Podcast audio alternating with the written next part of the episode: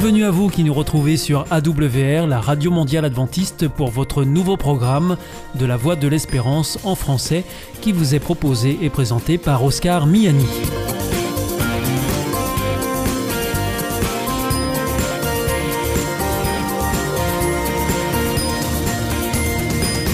C'est donc parti pour les 30 prochaines minutes ensemble. Merci de votre fidélité à la Voix de l'Espérance.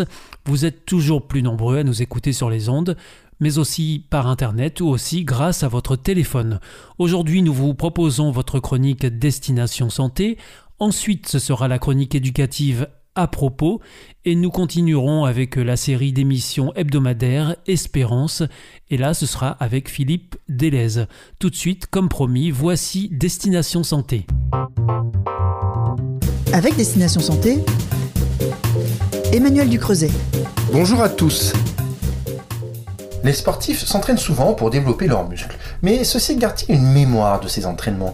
Et cette mémoire permet-elle de reprendre le sport même après une longue période d'inactivité? Plus on s'entraîne, meilleur on est. Que ce soit la natation, à la course à pied ou en matière de musculation, nos performances s'améliorent, nos muscles se développent. Mais qu'advient-il si on arrête pendant une longue période? Faut-il tout reprendre depuis le début? Selon plusieurs travaux, les muscles ne perdent pas tout le bénéfice de l'entraînement, même si ce dernier est interrompu longtemps. Mieux, ils gardent en mémoire des adaptations génétiques et métaboliques qui leur permettent de gagner par la suite plus vite en force et en endurance. Une équipe suédoise notamment a montré en 2020 l'activité de plusieurs gènes et protéines impliquées dans les adaptations musculaires aux exercices de résistance. En clair, lorsqu'il y a entraînement préalable, une mémoire moléculaire permet aux muscles d'être plus performants par la suite une fois qu'il reprend l'activité. Cette capacité de notre corps à reprendre là où il s'était arrêté vient également du cerveau. Celui-ci retient en effet comment réaliser une aptitude motrice. Ainsi, lorsque vous répétez encore et encore un mouvement particulier, vous entraînez votre système neuromusculaire jusqu'à ce que votre système nerveux central apprenne à exécuter ce mouvement comme une action coordonnée et fluide à laquelle vous n'avez même plus besoin de réfléchir. La mémoire musculaire est donc à la fois le fait de notre cerveau mais aussi de nos muscles eux-mêmes.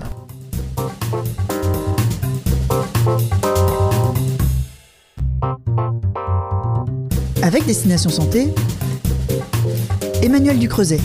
Bonjour à tous. Cela ne vous a pas échappé. En hiver, nos pieds ont tendance à se transformer en glaçons. Comment expliquer ce phénomène très gênant pour de nombreux couples une fois couchés?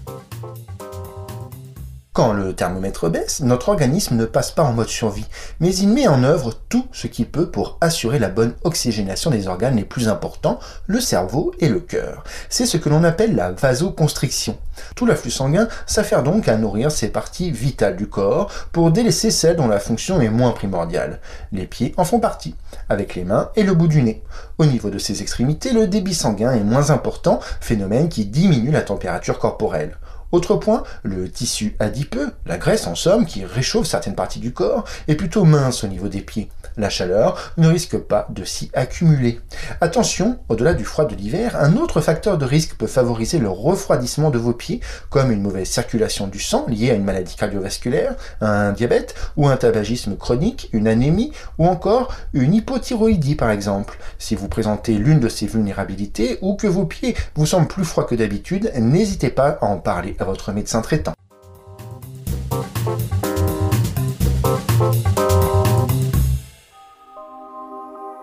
Vous aussi, votre santé vous intéresse? Alors si vous souhaitez en savoir plus, demandez-nous l'ouvrage Santé et bien-être des éditions Vie et Santé. Nous aurons le grand plaisir de vous en adresser un exemplaire gratuitement sur simple demande de votre part à france.awr.org.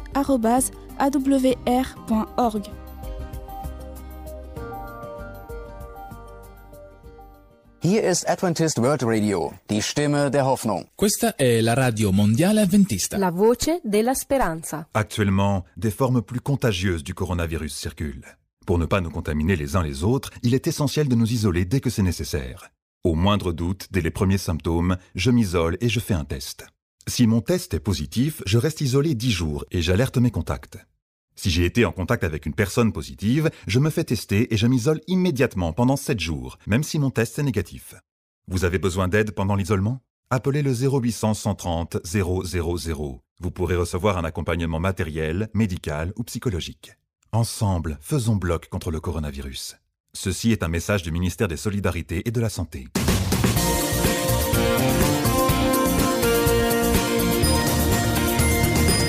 Vous êtes toujours à l'écoute de la Radio Mondiale Adventiste et c'est votre émission La Voix de l'Espérance qui vous est présentée par Oscar Miani et toute l'équipe pour vous accompagner jour après jour. Juste avant, c'était Destination Santé que vous retrouverez sur cette même antenne dès vendredi prochain. Si vous souhaitez avoir notre grille des programmes ou bien si vous voulez vous adresser à nos invités, eh bien c'est très simple, il vous suffit de nous le faire savoir depuis notre site internet awr.org ou alors par courrier à IEBC, La Voie de l'Espérance, boîte postale 100 77 193 Damary Lélis, CEDEX. C'est maintenant le moment de poursuivre avec la chronique éducative à propos et nous terminerons avec Philippe Delez pour l'émission Espérance. À propos, pour éduquer moins bête. À propos, saviez-vous que l'enfant a des besoins? On dit souvent que l'enfant a des devoirs, non pas des devoirs d'école, mais des devoirs envers ses parents, ses professeurs, etc. Mais comme tout être vivant, l'enfant a des besoins. Y répondre permet à l'enfant de grandir, et s'épanouir harmonieusement. Il y a d'abord les besoins vitaux. Si ces derniers ne sont pas pris en compte, c'est l'intégrité physique de l'enfant qui est en pâtit. Il s'agit euh, de boire et manger, être en sécurité, à l'abri du froid et des intempéries comme de la sécheresse, son besoin de dormir correctement et suffisamment, d'être propre, soigné, etc. Après ces besoins vitaux viennent les besoins d'attachement, c'est-à-dire besoin d'être aimé, apprécié pour ce qu'il est, sans jugement de valeur, besoin de tendresse également, de câlin, d'affection, d'attention, besoin aussi de considération, de compter pour autrui, de se sentir appartenir à la famille, au groupe. Dans ces besoins d'attachement, il ne faut pas oublier les besoins de reconnaissance et de réciprocité. Après les besoins vitaux et d'attachement, l'enfant et le jeune ont des besoins relationnels qui s'expriment par le besoin de communiquer avec les autres, d'être accompagné, soutenu, encouragé, compris, mais également de sentir qu'on lui fait confiance, qu'on veut coopérer avec lui, qu'on souhaite rentrer en relation avec lui. Le besoin d'authenticité est vital pour un épanouissement sécure. L'enfant a particulièrement besoin de sentir qu'il est respecté. C'est le cas s'il sent qu'on respecte sa personnalité, ses goûts, ses compétences, ses capacités. S'il sent qu'on accueille ses essais, ses idées, ses efforts sans jugement ni moquerie, qu'on écoute son désir de faire ou de ne pas faire quelque chose. Les besoins d'autonomie et de liberté sont particulièrement importants chez l'enfant et le jeune pouvoir faire ses propres choix, notamment ses rêves, ses buts, et comment les concrétiser. La liberté d'explorer, de découvrir, d'expérimenter, d'observer.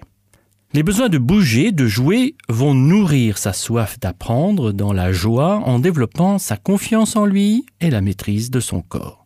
La nature est d'ailleurs un merveilleux espace pour répondre à ces divers besoins. Un dernier besoin à mentionner, celui de la stabilité.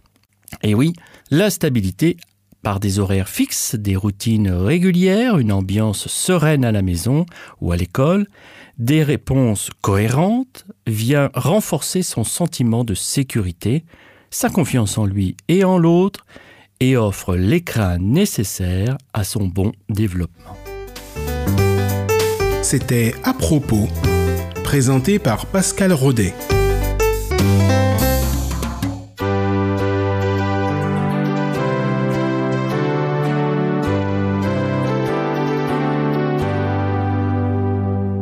Is Adventist World Radio, the voice of hope.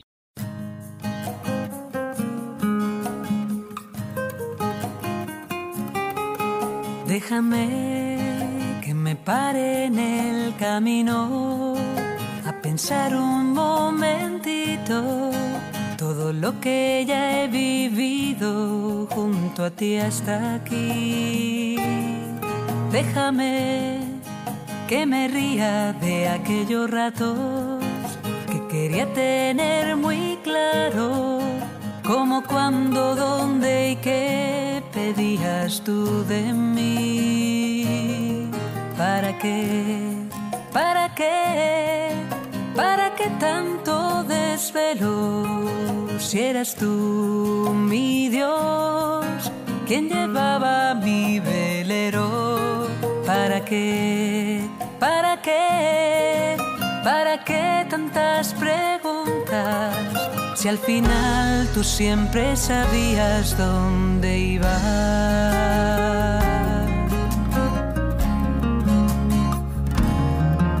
Y eso siempre ha sido así. Claro que es más fácil de decir cuando se dice mirando hacia atrás. Da miedo olvidarse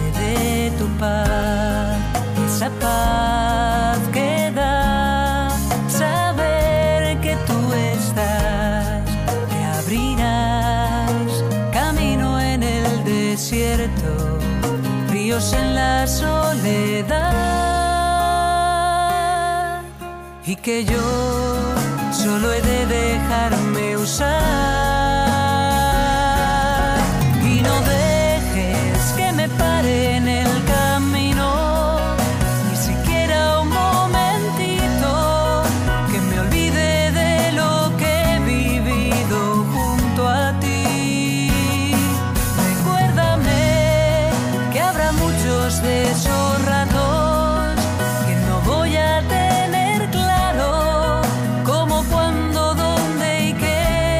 a pedir de mí.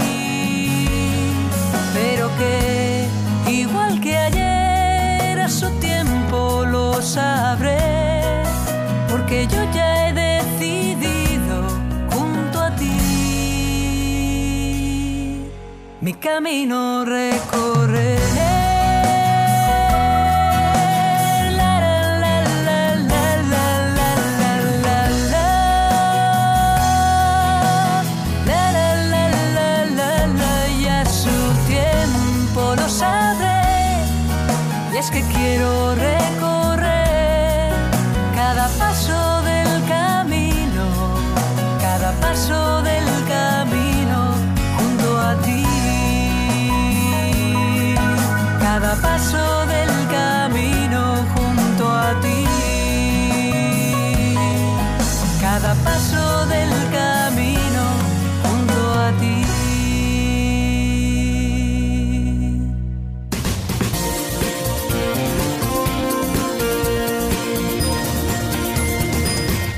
Ici, c'est toujours la Radio Mondiale Adventiste. Vous êtes à l'écoute de la Voix de l'Espérance avec Oscar Miani au micro et toute l'équipe. Juste avant, c'était à propos que vous retrouvez chaque mardi sur cette même antenne. À présent, c'est avec Philippe Delez que nous terminerons pour l'émission Espérance.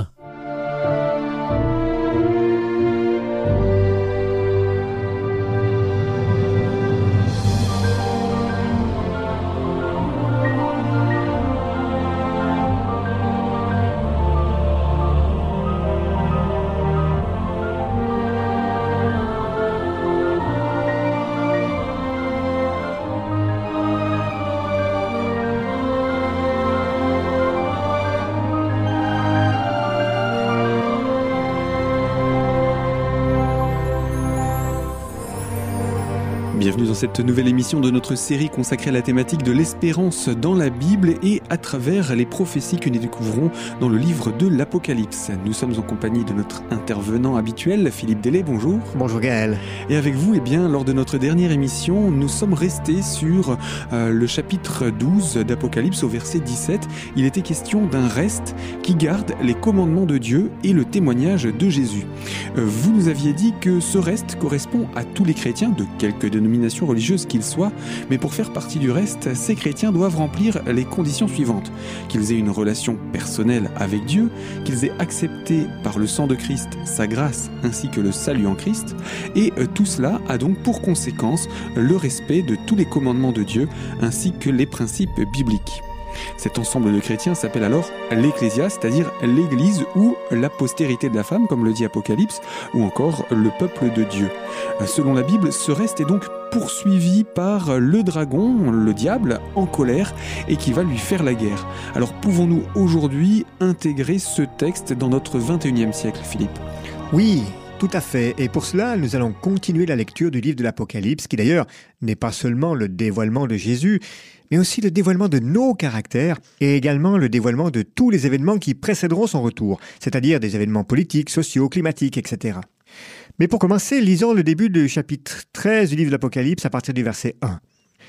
Puis je vis une bête sortir de la mer, elle avait dix cornes et sept têtes. Elle portait une couronne sur chacune de ses cornes, et des noms insultants pour Dieu qui étaient inscrits sur ses têtes. La bête que je vis ressemblait à un léopard, ses pattes étaient comme celles d'un ours et sa gueule comme celle d'un lion. Le dragon lui confia sa puissance, son trône et une grande autorité. L'une des têtes de la bête semblait blessée à mort, mais la blessure mortelle fut guérie, la terre entière fut remplie d'admiration et suivit la bête. Et lors des émissions 52 et 53, en fait, nous avons déjà expliqué une partie de ces trois versets. Oui, nous avions expliqué historiquement le retour de la papauté lors de la guérison de l'une de ces têtes. Mais que signifient ces sept têtes? Tout d'abord, nous pouvons établir une comparaison, une similitude entre cette bête d'Apocalypse 13 et le dragon du chapitre 12. Le dragon possède sept têtes et dix cornes, et sur ces têtes sept diadèmes. La bête possède sept têtes et dix cornes, et sur ses cornes dix diadèmes.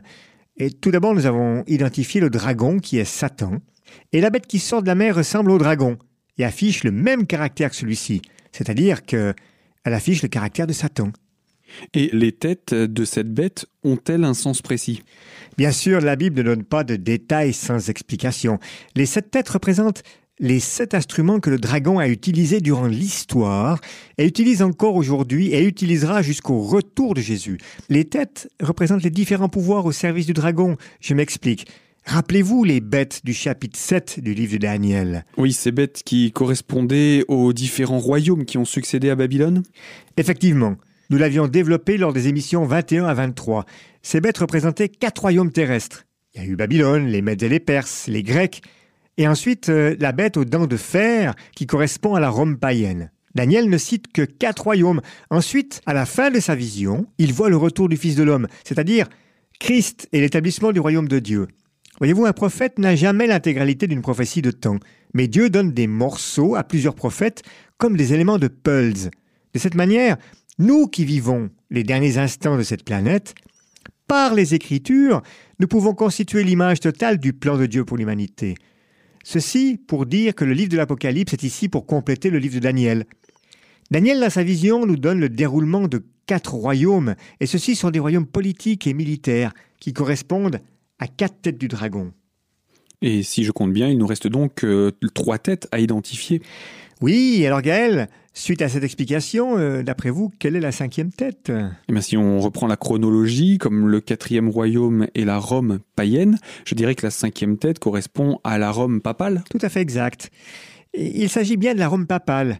Et nous voyons au chapitre 13 d'Apocalypse, au verset 3, il est dit L'une des têtes de la bête semblait blessée à mort. Et Gaël, à quelle période historique se situe cette blessure mortelle? Alors si je me rappelle bien les précédentes émissions que nous avons faites, il s'agit de 1798 et c'était sous le règne de Napoléon Tout à fait juste. Donc il nous reste deux têtes à identifier, mais, mais nous reviendrons peut-être plus tard sur ces deux têtes. Je vous rappelle que toutes ces têtes représentent des pouvoirs qui ont possédé ou qui possèdent le caractère du dragon ou de Satan, car elles sont ses instruments. D'ailleurs, dans Apocalypse 13, dans la première partie du verset 2, la bête décrite fait clairement référence aux bêtes du livre de Daniel chapitre 7, et relisons cette première partie. La bête que je vis ressemblait à un léopard, ses pattes étaient comme celles d'un ours et sa gueule comme celle d'un lion. Et nous avions détaillé les caractères de ses pouvoirs. Les siècles se sont écoulés et historiquement nous nous trouvons à la fin du règne de ces quatre têtes. Les siècles se sont écoulés et historiquement nous nous trouvons à la fin du règne de ces quatre bêtes. Le léopard qui correspond au léopard de Daniel, la Grèce, l'ours qui correspond à l'ours de Daniel, les Mèdes et les Perses, le lion qui correspond au lion de Daniel, Babylone et l'Empire romain, ou la Rome païenne, qui elle était représentée dans le livre de Daniel par une bête aux dents de fer. Et ces quatre bêtes représentent les quatre premières têtes de cette bête qui sort de la mer. Cependant, il y a la deuxième partie du verset que nous n'avons pas encore développé. Pouvons-nous en donner l'explication? Oui, Gaël. Relisons cette partie du verset 2 qui est importante, et nous obtiendrons certainement plus de détails. Le dragon lui confia sa puissance, son trône et une grande autorité. Lorsque l'Empire romain se christianise, l'histoire nous a démontré que les évêques de Rome ont occupé la place de Constantin lorsque celui-ci, en l'an 330, s'est retiré à Constantinople, laissant ainsi vacant le trône de Rome. Et cet événement correspond à la naissance de la cinquième tête de la bête, la Rome païenne qui devient la Rome politico-religieuse, c'est-à-dire la Rome papale. L'an 330 est l'année où l'une des conditions est remplie. Il s'agit du trône. Et voilà un tiers du verset 2 du chapitre 13 qui est réalisé.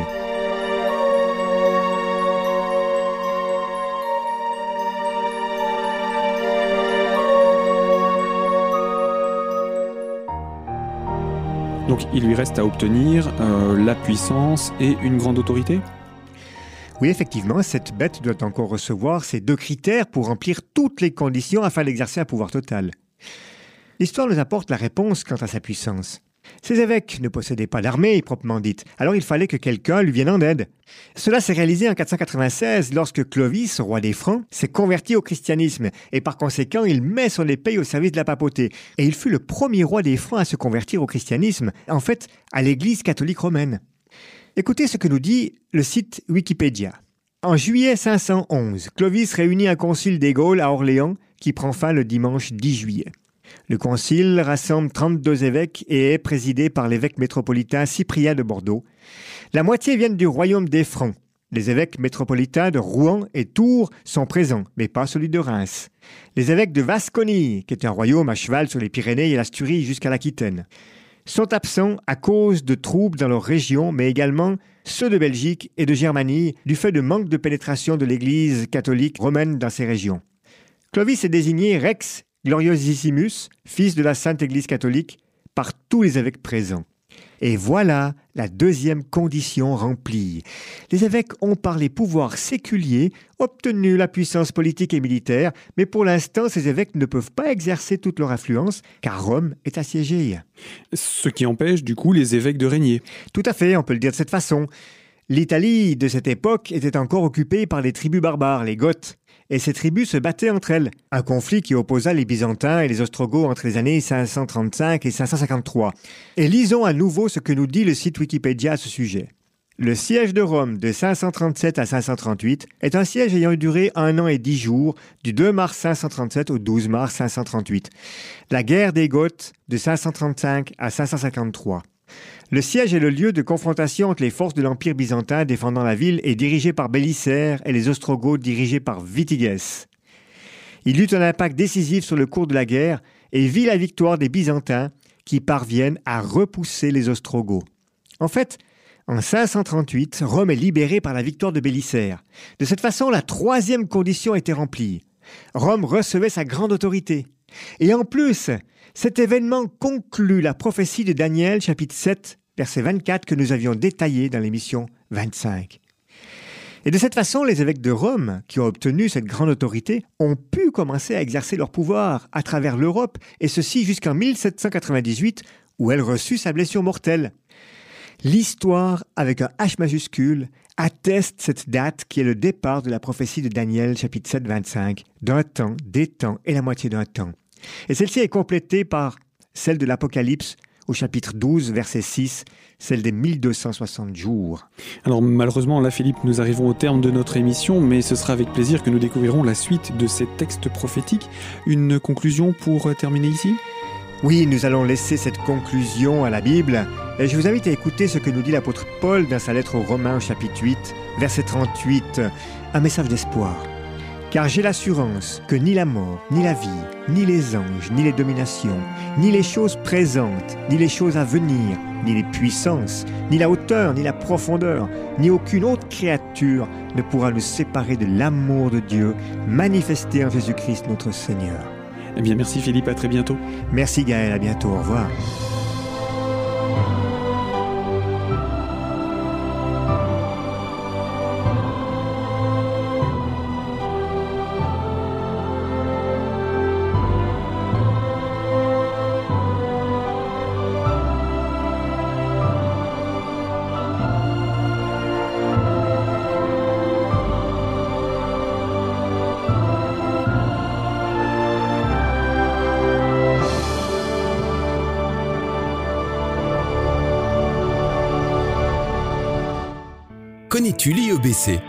C'est quoi? C'est l'Institut de l'étude de la Bible par correspondance. Tu vas sur le site www.iebc.org et tu découvres tout. En effet, étudier la Bible, c'est vraiment fun. J'ai découvert ces cours gratuits destinés à tous et c'est très intéressant. Moi, j'ai suivi le cours Au nom de l'amour. Il me tarde de découvrir les autres cours gratuits sur la Bible sur www.iebc.org. Notre émission est maintenant terminée. C'était La Voix de l'Espérance sur la Radio Mondiale Adventiste. Je vous donne rendez-vous dès demain à 4h30 sur les 6155 kHz bande des 49 mètres, à 8h sur les 15145 kHz bande des 19 mètres et à 20h sur les 9780 kHz bande des 31 mètres. Je vous souhaite une très bonne continuation. Que Dieu vous bénisse. À demain.